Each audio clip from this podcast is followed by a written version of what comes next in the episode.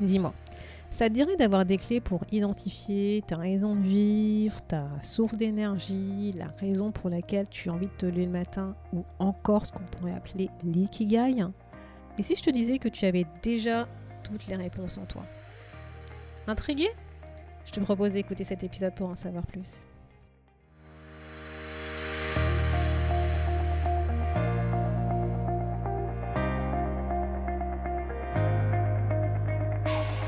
Tous et à toutes, vous êtes sur le podcast Le quart d'heure d'Inspire Action. Moi c'est Wefa, votre coach en transformation de vie. Chaque semaine, retrouvez dans ce podcast des outils pour développer votre self-awareness, des actions à réaliser pour démarrer votre transformation, ainsi que des témoignages de personnes comme vous et moi qui ont décidé de devenir l'architecte de leur vie. Alors, installez-vous tranquillement et prenez de quoi écrire. Hello la tribu et bienvenue dans l'épisode 57 du podcast où je vais continuer notre découverte de tout ce qui tourne autour de la mission de vie, de la raison d'être, etc. Et donc dans cet épisode, ce que je vais faire, bah, je vais te parler de l'ikigai. Donc tu as peut-être déjà entendu parler de ce terme, c'est un terme qui nous vient du Japon. Et donc je vais faire quelques épisodes autour de ce concept. Donc en fait, ce que je vais faire, bah, je vais t'expliquer ce que c'est le l'ikigai, pourquoi c'est important de d'identifier, de découvrir, de trouver son ikigai. Et après, bah, je te donnerai, comme à son habitude, quelques exercices, des exemples pour t'aider à identifier, à trouver ton ikigai. Donc déjà, est-ce que tu savais que la traduction du mot ikigai, c'est pas vraiment mission de vie, trouver son job, de rêve aligné comme on pourrait le voir sur Internet. En fait, il n'y a pas vraiment de comment je pourrais dire il n'y a pas vraiment de définition de ce concept japonais en réalité c'est euh, c'est assez compliqué de trouver le mot juste qui pourrait en fait justement définir ce concept d'ikigai en fait voilà moi tout simplement ce que j'ai fait c'est que je suis allée me renseigner sur internet et notamment j'ai trouvé un site internet en anglais qui s'appelle Ikigai Tribe qui euh, justement parle bah, de, l'ikigai, mais surtout à partir de travaux réalisés par des professeurs et des scientifiques japonais. Et donc d'après le professeur japonais Akihiro Asegawa, qui en fait étudie justement ce concept d'ikigai au Japon, en fait l'ikigai ça pourrait se définir comme, euh, comme un sentiment d'être vivant ici et maintenant, comme en fait notre raison de, vivre en fait tout simplement. Et euh, le mot ikigai en fait est composé de iki qui signifie vivre, si c'est le mot qui se rapprocherait le plus en français euh, de la traduction japonaise, et de gai qui serait euh, la raison, la valeur.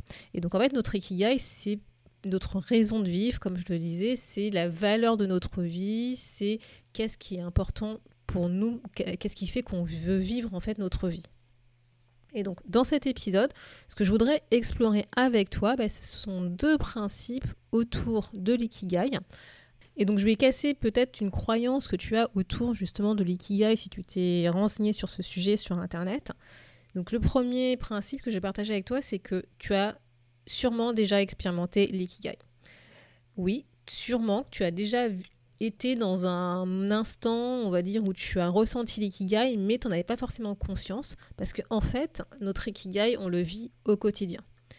Tu as sûrement eu des instants, des moments où tu as été connecté justement avec cet ikigai sans le savoir, et je vais te donner des exemples pour que justement tu puisses t'en rendre compte et le comprendre. Et le deuxième principe que je voudrais partager avec toi, que je voudrais explorer avec toi dans cet épisode, c'est qu'en fait, on peut avoir plusieurs sources d'ikigai. L'ikigai, c'est pas une fin en soi, c'est pas un objectif à atteindre, c'est plutôt, on va dire, le commencement de quelque chose, en quelque sorte, qui va nous permettre justement de vivre en étant plus en harmonie avec qui on est, avec ce qui est important pour nous, avec nos valeurs. Et donc, en fait, tu n'as pas besoin de chercher, on va dire, ton ikigai quelque part parce qu'il est déjà là en fait, il est déjà en toi. Et donc en fait, pour trouver ton ikigai, bah, il suffit tout simplement de te reconnecter à toi, à ce qui est important pour toi, à tes valeurs. Donc pourquoi est-ce que c'est important à mon sens en fait d'avoir conscience justement de son ikigai?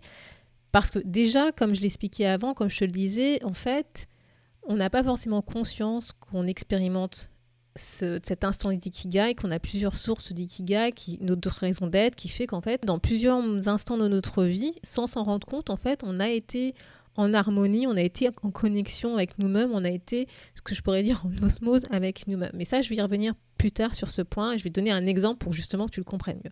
Mais surtout, ce qui est important, c'est qu'à travers cette reconnexion à soi, à toi, cette recherche en fait des sources d'ikigai qui sont en toi, tu vas commencer en fait à voir la vie autrement.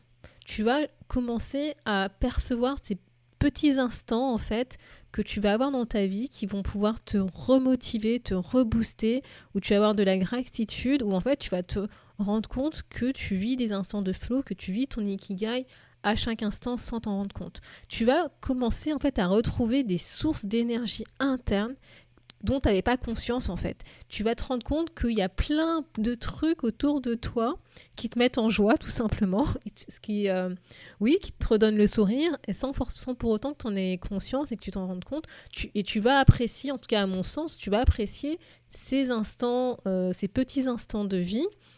Tu vas être plus reconnecté dans le présent en fait. Tu vas vraiment vivre beaucoup plus dans le présent sans éventuellement te projeter pour un futur qui n'existe pas ou te projeter dans un passé qui est déjà terminé. Donc, revenons à ce qu'est l'ikigai, concept, donc je te disais, qui a, a un peu du mal à le traduire euh, dans le monde occidental, que ce soit en anglais ou en français. Hein. Donc ce concept, donc je te disais, il a été étudié par plusieurs personnes, euh, notamment des professeurs et des scientifiques japonais. Euh, et, c'est pour ça que moi, en fait, je tenais vraiment à faire ces recherches bah, auprès en fait de, de, va dire, de la source de l'ikigai qui vient du Japon pour pouvoir essayer de mieux comprendre ce, ce concept. Et donc notamment, voilà, ce que j'ai découvert, c'est que ce concept, donc il a été été creusé, étudié par une psychiatre japonaise qui s'appelle Mieko Kamiya. Et en fait, selon elle, ce qu'elle a pu observer, euh, donc des personnes qui vivaient l'ikigai, c'est qu'il y a deux manières d'utiliser ce mot en japonais. Et je vais te donner un exemple concret pour que justement tu puisses comprendre hein, comment est-ce que tu peux utiliser euh, l'ikigai.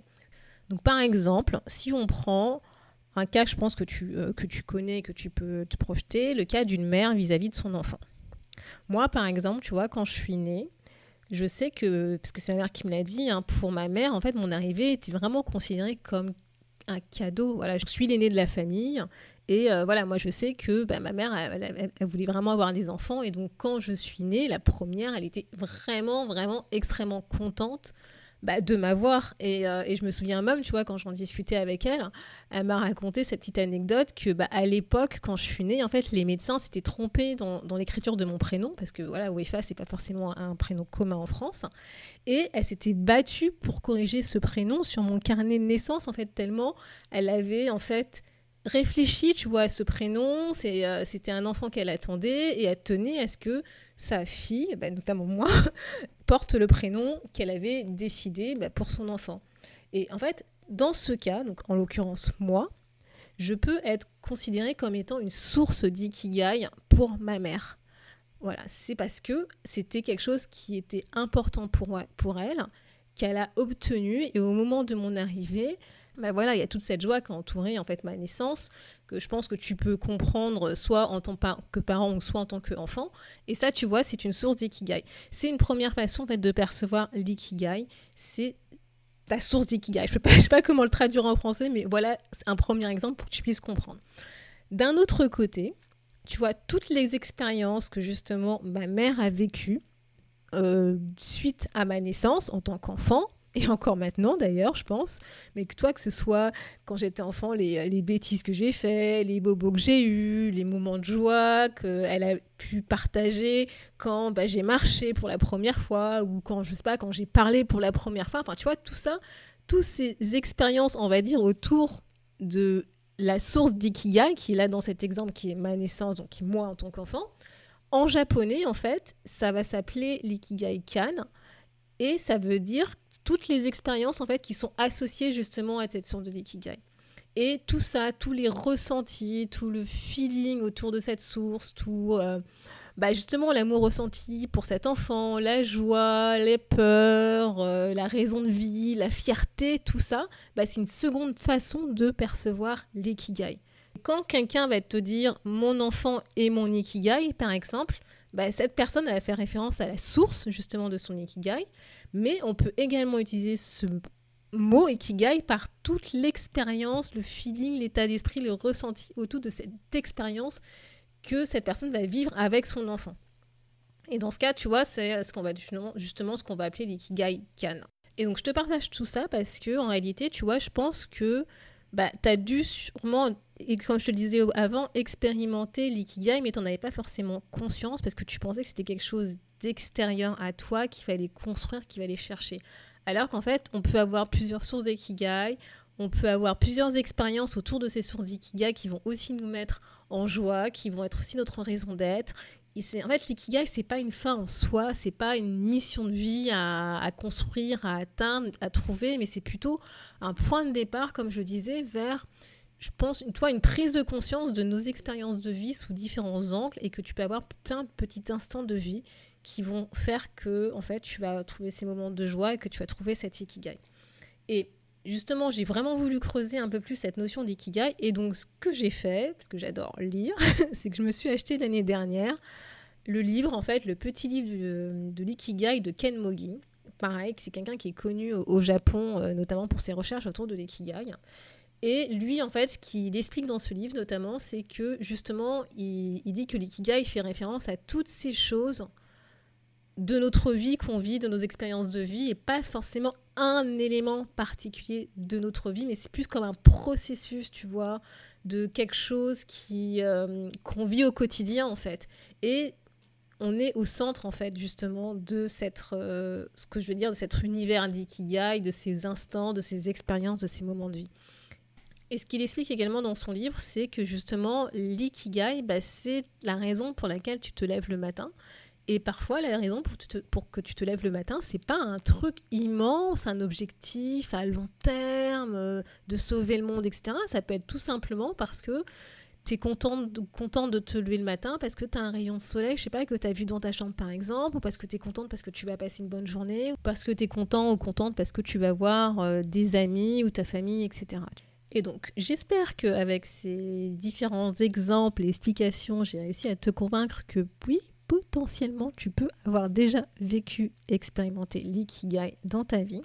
Ce que je te propose en fait, c'est quatre questions sur lesquelles tu peux réfléchir pour justement identifier et trouver ton ikigai. Donc déjà, je l'ai dit, je vais le redire. Pour trouver ton ikigai, il faut que tu te reconnectes à ton être, c'est-à-dire à la fois à ta tête, à ton cœur et à ton corps. Ensuite, je t'invite à prendre un cahier et un stylo et à réfléchir à ces quatre questions. Donc la première question, c'est reconnecte-toi à ce qui est important pour toi, à ce qui te fait vibrer chaque jour, à ce qui te met en mouvement, donc en gros tes valeurs. Donc identifie valeurs. Quelles sont les valeurs qui sont importantes pour toi? Qu'est-ce qui te fait vibrer chaque jour, qui te met en mouvement? Deuxième question, c'est reconnecte-toi à ces petites choses qui te font décrocher un sourire, des petits moments de joie. Note-les sur, le, sur ton carnet. Qu'est-ce qui te donne le sourire quand, dans la vie, tous les jours? Ça peut être des petits trucs, c'est pas grave. C'est vraiment ça, ces petits instants de joie, ces petits moments, ces événements qui te décrochent un sourire sans même que tu t'en rendes compte.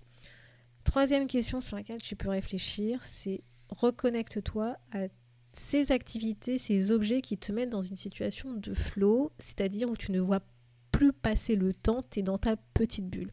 Quelles sont ces activités, quels sont ces objets justement qui te mettent dans cet état de flow où plus rien n'existe autour de toi, tu es ultra concentré, tu es vraiment dans ton truc, dans ta bulle? Dernière question, c'est reconnecte-toi à l'instant présent.